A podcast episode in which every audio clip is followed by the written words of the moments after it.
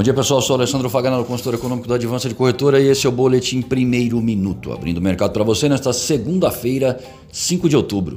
Dow Jones Futuro operando em alta 0,74%, Europa Frankfurt alta de 0,76% e na Ásia o índice Nikkei do Japão encerrou em alta de 1,23%. O comportamento do dólar ante as principais moedas no exterior é de baixa de 0,21%. No Brasil a semana começa com o boletim Focus e as projeções econômicas para o final de 2020. Na zona do euro, o PMI composto do IHS Market cai para 50,4 em setembro de 51,9 em em agosto. O setor que traz mais preocupação continua sendo o de serviços, responsável por dois terços do PIB e que recuou a 48, de 50,5 em agosto. As chances para nova desaceleração do bloco no quarto trimestre sobem como reflexo da reimposição de restrições se não houver controle pandêmico.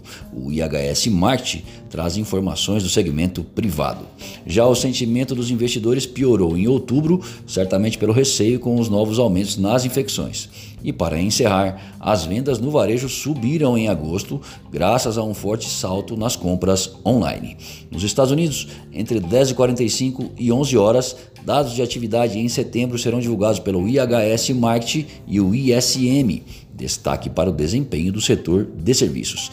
Sinais de que o estado de saúde do presidente Trump melhoram tiram parte das incertezas políticas nos Estados Unidos após mensagens contraditórias terem como resultado a busca por segurança. Existe a possibilidade de que Trump retorne à Casa Branca ainda hoje.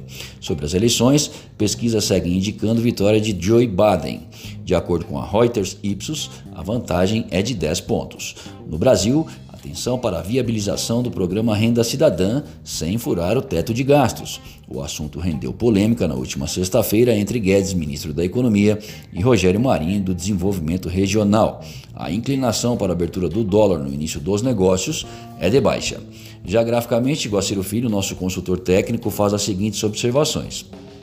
Para o dólar, a forte valorização das últimas semanas posiciona a moeda norte-americana próxima de uma resistência no gráfico semanal em 5,7659.